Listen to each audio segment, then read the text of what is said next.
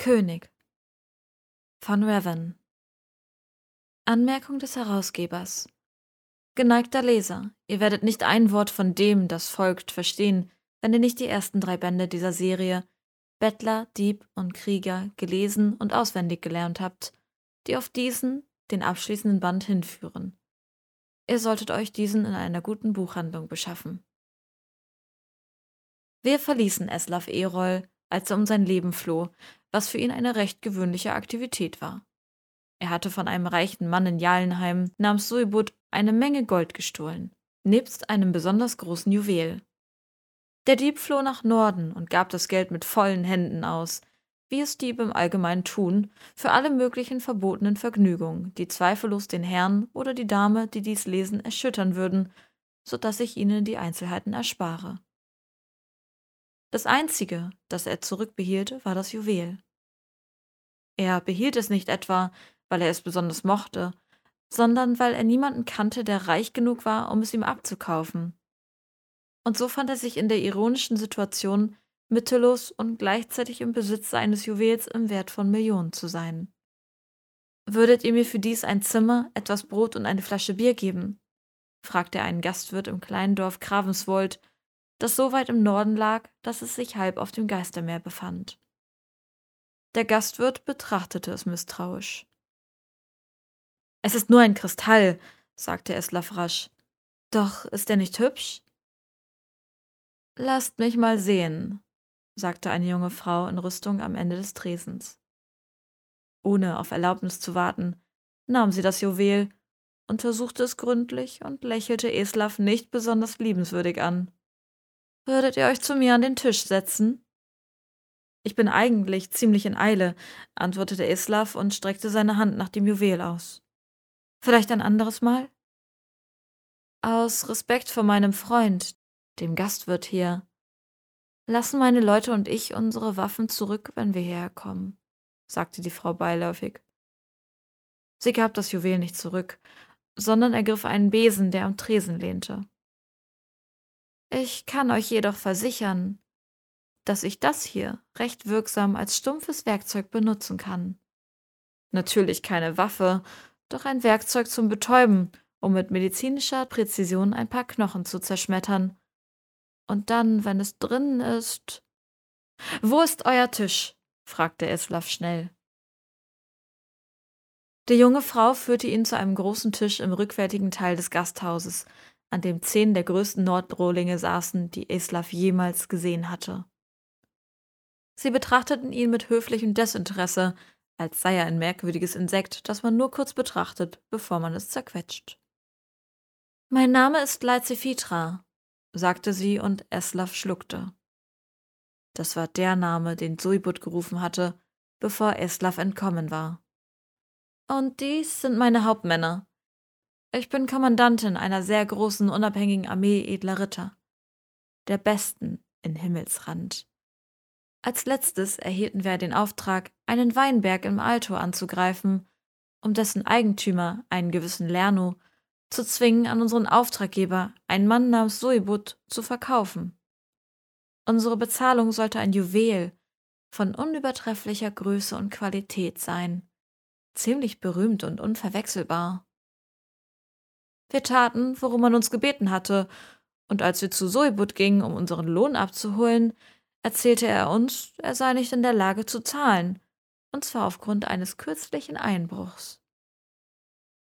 Schließlich jedoch wurde er zu unserer Meinung bekehrt und zahlte uns eine Summe Goldes, die beinahe dem Wert des erstklassigen Juwels gleichkam. Dies leerte seine Schatzkammer zwar nicht völlig, aber es bedeutete, dass er das Land im Alto nun doch nicht kaufen konnte.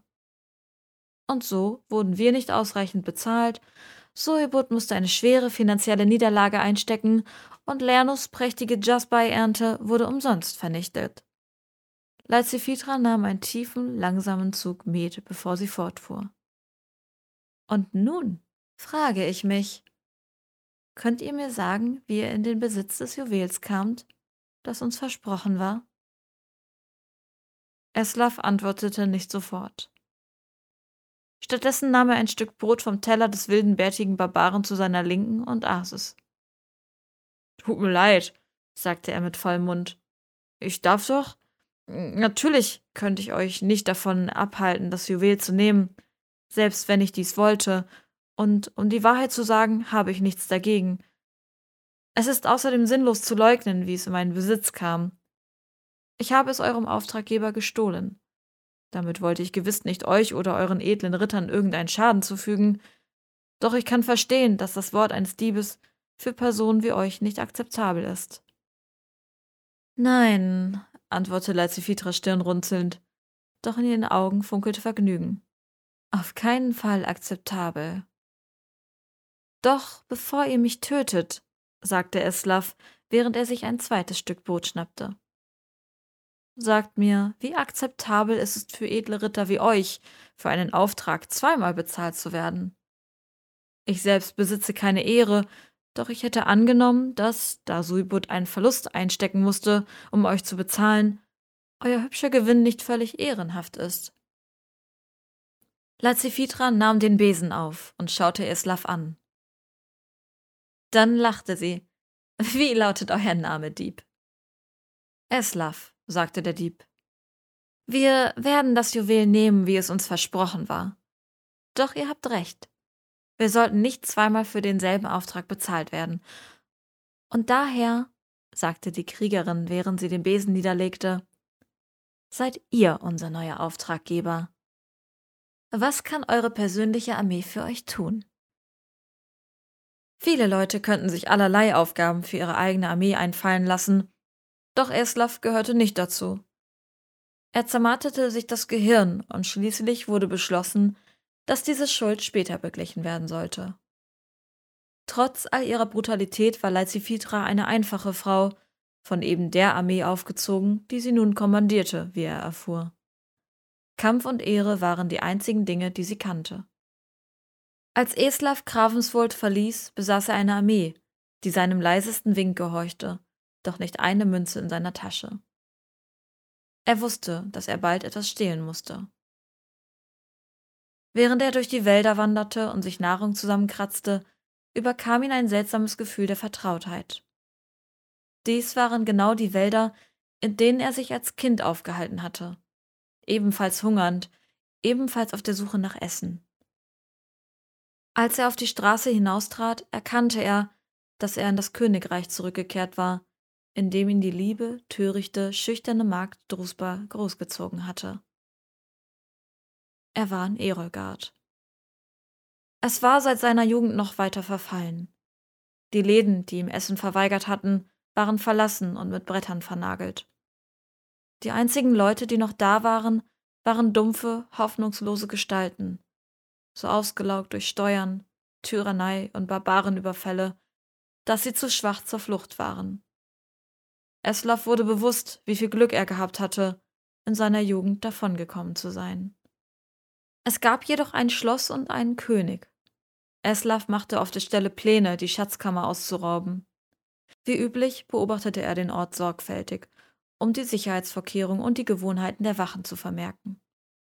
Dies nahm einige Zeit in Anspruch, Schließlich erkannte er, dass es weder Sicherheitsvorkehrungen noch Wachen gab. Er ging durch die Eingangstür und die leeren Flure entlang zur Schatzkammer. Darin befand sich absolut nichts außer einem Mann. Er war in Eslavs Alter, sah jedoch wesentlich älter aus. Hier gibt es nichts zu stehlen, sagte er, wenn es doch nur etwas gäbe.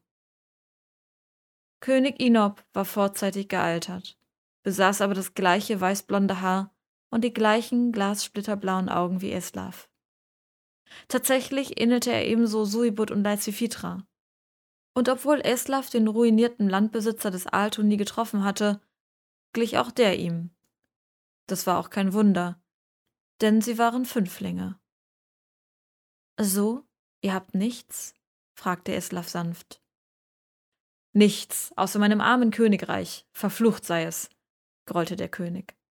Bevor ich den Thron bestieg, war es mächtig und reich. Doch davon habe ich nichts geerbt, nur den Titel. Mein ganzes Leben lang ist mir Verantwortung aufgeladen worden, doch ich hatte nie die Mittel, richtig damit umzugehen. Ich schaue auf die Öde, die mein Geburtsrecht ist, und ich hasse sie. Wäre es möglich, ein Königreich zu stehlen, würde ich nicht einen Finger rühren, um euch aufzuhalten. Wie es sich herausstellte, war es durchaus möglich, ein Königreich zu stehlen. Eslav wurde als Inop bekannt, eine Täuschung, die aufgrund ihres ähnlichen Aussehens nicht schwer war.